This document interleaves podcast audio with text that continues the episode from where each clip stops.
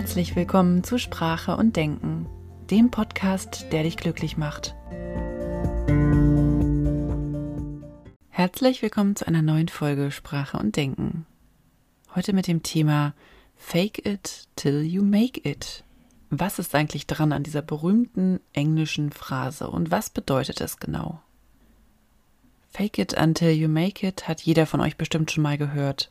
Es bedeutet so viel wie tu so lange so, als ob, bis du es geschafft hast, oder tu so, als ob du es schon kannst, oder tu so, als ob, und dann wird das schon so. Gemeint ist damit, dass jemand das Verhalten anderer imitieren oder nachspielen soll, bis dieser es dann auch selbst kann. Das heißt also, eine noch nicht vorhandene Fähigkeit wird so lange imitiert, bis sie zu einer echten Fähigkeit wird. Das so tun als ob bildet die Grundlage, um neue Techniken zu erlernen und neue Fähigkeiten. Das Ziel soll es sein, beim Faken neue positive Erfahrungen zu sammeln, um somit Selbstvertrauen aufzubauen. Die positiven Erfahrungen führen also zu Mut, damit jemand sich traut, diese Fähigkeiten weiter auszubauen. Beispiele hierfür sind zum Beispiel, willst du dich selbstsicher fühlen, dann verhalte dich wie eine selbstsichere Person. Oder Willst du produktiver werden, dann verhalte dich wie eine produktive Person. Willst du mehr Freunde, dann verhalte dich wie eine Person, die viele Freunde hat. Willst du schlank sein, dann verhalte dich wie eine Person, die schlank ist. Doch ist das wirklich so einfach? Und liegt darin nicht auch irgendwie die Gefahr, dass wir nicht wir selbst sind? Bei Fake It Until You Make It geht es darum, aus einer Inkompetenz eine Kompetenz zu machen. Und das einfach nur durch Wiederholen. Und durch das Üben werden die Unsicherheiten abgebaut und Selbstvertrauen wird aufgebaut. Dabei wird sich angeschaut, wie erfolgreiche Menschen, also die in diesem Gebiet schon erfolgreich sind, das so machen. Und das wird dann nachgeahmt. Wenn jemand keine Erfahrungen auf einem bestimmten Gebiet hat, dann mangelt es meistens an Selbstvertrauen, was dann oft mit Unsicherheit einhergeht. Die Selbstsicherheit kommt dann erst mit dem Tun und mit den ersten Erfolgen. Es gibt bestimmte Methoden, mit denen man relativ schnell sehen kann, dass Fake it until you make it schon auch funktioniert. Wenn man davon ausgeht, dass Körper und Geist unmittelbar miteinander zusammenhängen, dann wirst du vielleicht schon mal erlebt haben, dass deine Körperhaltung unmittelbar mit deinem Gemütszustand auch zusammenhängt. Das heißt also, wenn du dich nicht so gut fühlst, dann spiegelt sich das Ganze in deiner Körperhaltung wieder. Vielleicht hast du hängende Schultern, dein Kopf ist vielleicht ein bisschen nach unten gerichtet, dein Blick auf dem Boden und dein Gesichtsausdruck sagt vielleicht, mir geht's heute nicht so gut. Bei Fake It Until You Make It können wir uns das zunutze machen und in eine sogenannte High Power Pose gehen.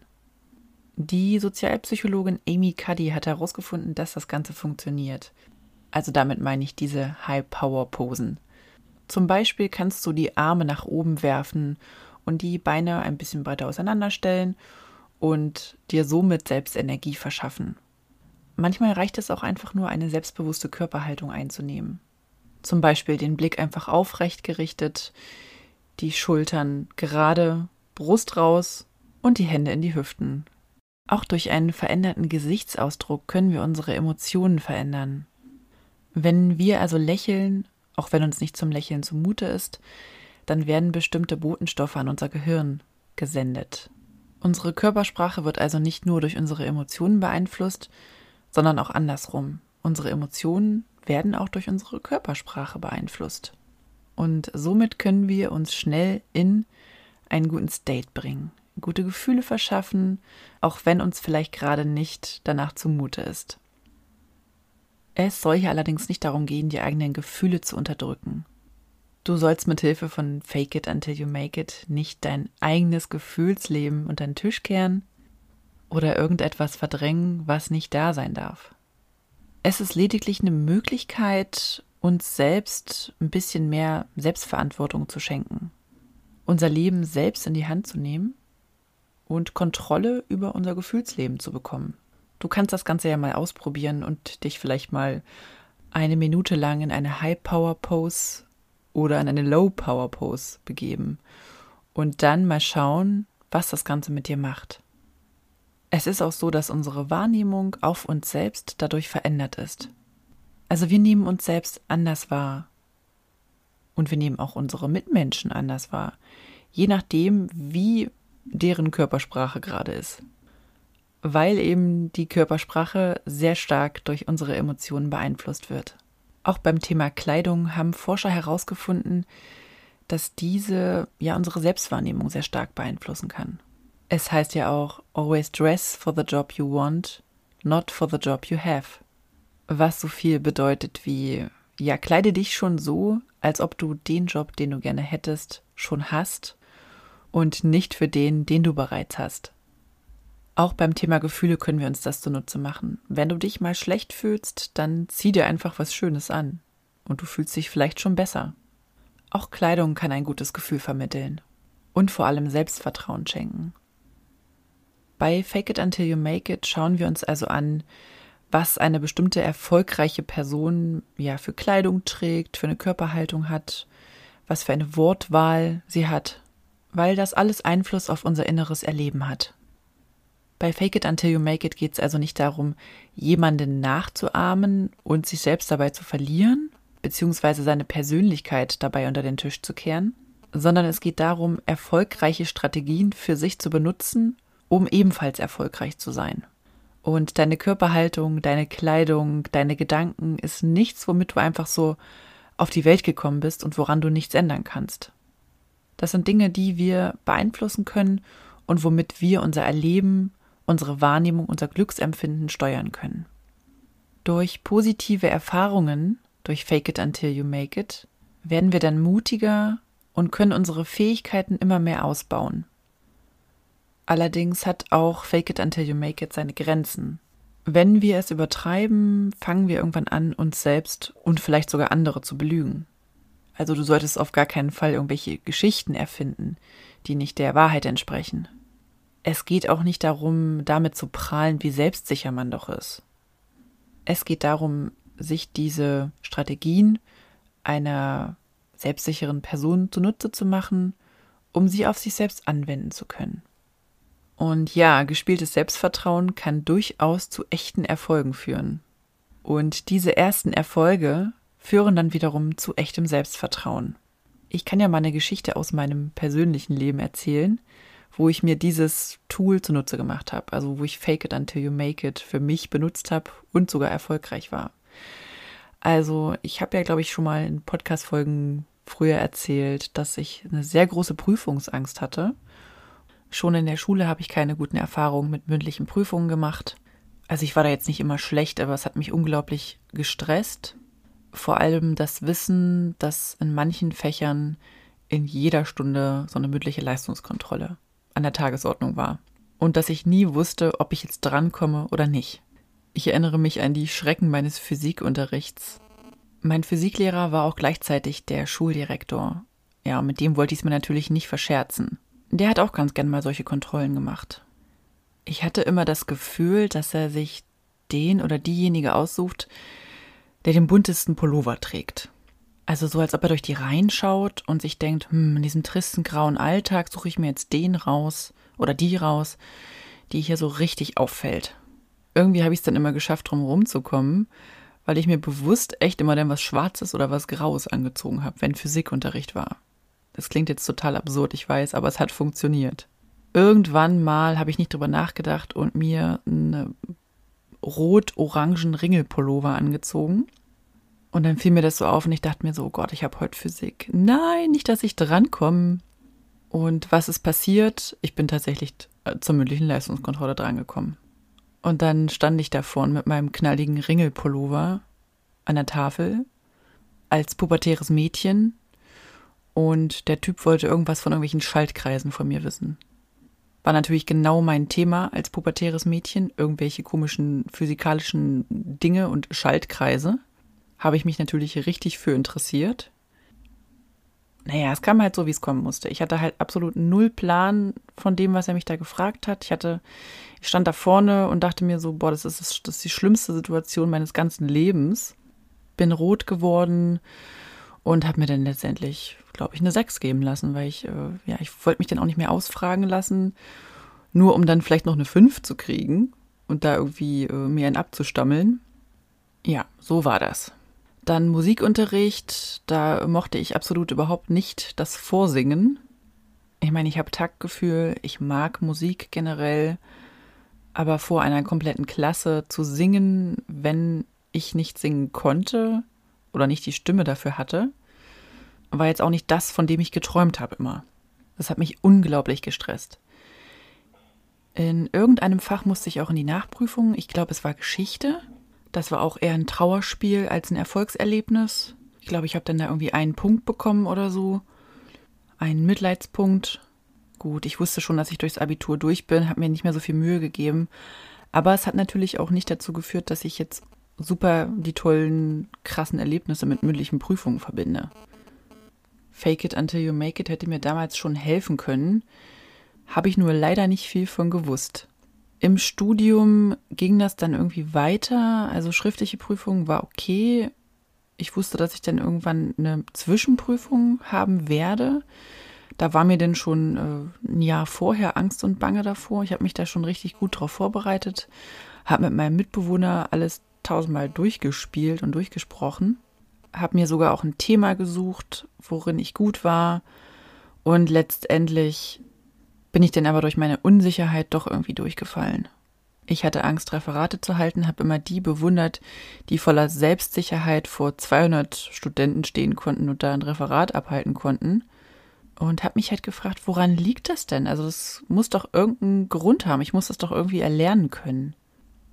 Letztendlich habe ich mich dann mit ähm, Persönlichkeitsentwicklung angefangen zu beschäftigen und bin auf das Thema Körpersprache gestoßen. Da habe ich dann ein Seminar belegt zum Thema Rhetorik und Körpersprache. Parallel habe ich auch schon die Sprecherausbildung gemacht. Das hat mir also auch schon weitergeholfen, mit meiner Stimme ein bisschen selbstsicherer rüberzukommen. Und ja, das Körpersprache-Seminar, das waren dann so diese üblichen Sachen, die man auch in irgendwelchen Handbüchern liest. Also wie man sich hinsetzen sollte, damit man irgendwie vertrauenswürdig rüberkommt oder damit man offen rüberkommt und selbstbewusst ist und so weiter. Also es hat zumindest ein bisschen was gebracht. Also auch vom, also auch ein Rhetorikseminar habe ich dann noch besucht, wo man dann halt eben lernen konnte, wie man an seiner Betonung arbeitet, damit Menschen einem eher zuhören. Das hat auch echt was gebracht. Meine Abschlussprüfung, das war auch eine mündliche Prüfung, sogar eine ganze Stunde und auch noch auf Spanisch. Da ging es dann um Sprachgeschichte und Sprachtheorie. Also ein wirklich trockenes Thema, wo man jetzt nicht einfach so sondern wo ich mir schon echt Gedanken machen musste, was ich so sage. Ja, und da habe ich dann letztendlich eine zwei bekommen. Ein riesengroßes Erfolgserlebnis in meiner mündlichen Prüfungslaufbahn. Ich weiß noch, ich bin diesen Flur vor dem Prüfungszimmer eine ganze Stunde lang auf und ab gelaufen, weil sich diese ganzen Prüfungen, die vorher schon waren, verschoben haben. Ich war mega spät dran. Ich war erst um 16 Uhr dran. Draußen war es schon dunkel. Das war irgendwie Dezember oder so. Ich glaube, ich war sogar die letzte an dem Tag und naja, wie das halt so ist, da macht man sich ja halt auch schon so eine Gedanken. Beziehungsweise ich habe das gemacht. Ich dachte mir dann so, hm, ob die jetzt noch Bock haben, ob die noch gute Laune haben, ob die nicht auch schon müde sind. Vielleicht ist da jetzt jemand drin, der richtig gut performt und da muss ich das erstmal äh, ja, aufwiegen irgendwie oder da rankommen. Die Minuten vergingen und je mehr ich diesen Flur auf und ab gelaufen bin, desto mehr dachte ich, oh Gott, wann bin ich denn endlich dran? Also das wurde jetzt auch nicht besser. Letztendlich kam dann da ein Mädel aus dem Sprechzimmer raus. Also die war vor mir dran, offensichtlich. Die hatte einen hochroten Kopf, war total verheult und war augenscheinlich gerade durchgefallen. Ich wusste jetzt nicht, ob das ist, ob ich das gut oder schlecht finden sollte, weil auf der einen Seite ähm, hätte ich jetzt denken können, okay, ähm, anscheinend haben die einen hohen Anspruch, da fällt jemand durch, das ist tatsächlich möglich. Äh, wie wie wird es mir gleich ergehen? Auf der anderen Seite hat dieses arme Mädel die Messlatte wahrscheinlich gerade relativ niedrig gehängt, was mir dann zugutekommen konnte. Vielleicht war aber auch nichts von diesen Sachen der Fall. Und ich habe einfach gut performt. Nach der Prüfung meinte die Professorin dann noch zu mir, ja, Frau Dreier, Sie haben eine 2, herzlichen Glückwunsch, aber Performance ist nicht alles. Und diese Worte werde ich nie vergessen, denn die sagen mir, okay, die müssen es ja irgendwie gemerkt haben, dass ich da meinen ersten Versuch mit Fake It Until You Make It gestartet habe. Was aber letztendlich für mich total okay ist, solange es funktioniert hat. Diese positive Erfahrung hat mich gelehrt, dass es möglich ist. Also, dass ich nicht solchen Glaubenssätzen ausgeliefert bin, wie zum Beispiel mündliche Prüfungen, oh, das ist jetzt nichts für mich. Hätte ich jetzt auch zu mir selbst sagen können im Laufe meines Lebens habe ich schlechte Erfahrungen gesammelt mit mündlichen Prüfungen. Hm, das ist jetzt überhaupt nichts für mich. Also, und ich wäre dem vielleicht komplett aus dem Weg gegangen. Hätte irgendetwas, hätte, hätte nie irgendwelche Jobs ähm, angenommen, wo ich hätte sprechen müssen und hätte diesen Skill vielleicht total fallen lassen.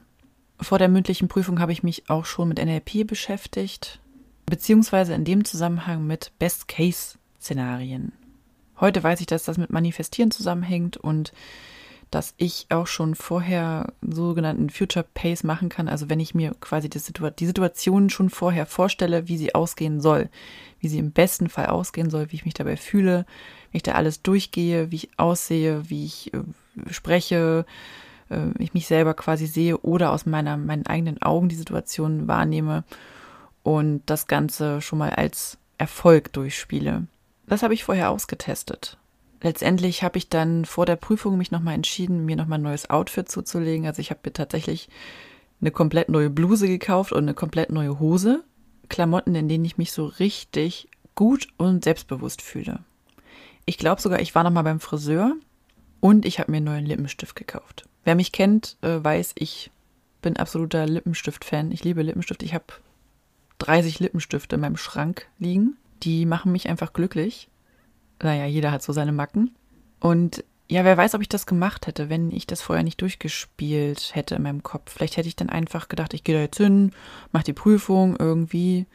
Na, aber dadurch, dass ich mir das vorher schon vorgestellt habe, wie ich es im besten Fall erleben werde, was dann passiert, hat mein Unterbewusstsein mir bestimmte Informationen übermittelt. Zum Beispiel wie, kauf dir noch mal eine neue Bluse, in der du dich besonders selbstbewusst fühlst.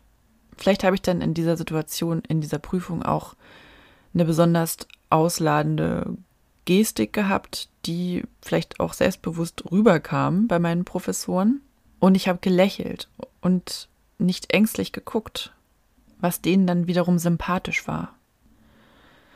Also ich bin fest davon überzeugt, dass Fake It Until You Make It funktioniert, wenn eine Person erkannt hat, was das Problem ist, also was sie zurückhält, oder blockiert, was quasi der negative Glaubenssatz ist. Ich glaube, dass es in solchen Situationen schwierig ist, wenn zum Beispiel jemand von anderen gern gemocht werden möchte, sich selbst aber noch nicht anerkennt oder mag und dann versucht, mit anderen eine positive Beziehung aufzubauen, dass das dann eher zum Scheitern verurteilt ist. Bei Verkaufsseminaren wird sowas ja auch häufig gepredigt. Ich glaube aber, dass wenn da jemand ist, der von sich überzeugt ist, dass er nicht gut verkaufen kann, dass das auch nicht hilft. Also dass Fake it until you make it dann auch nichts bringt, wenn dieser Glaubenssatz immer noch da ist. Ich kann mir ja auch nicht immer wieder sagen, dass ich liebenswert bin, wenn ich tief im Inneren nicht davon überzeugt bin, dass ich es bin.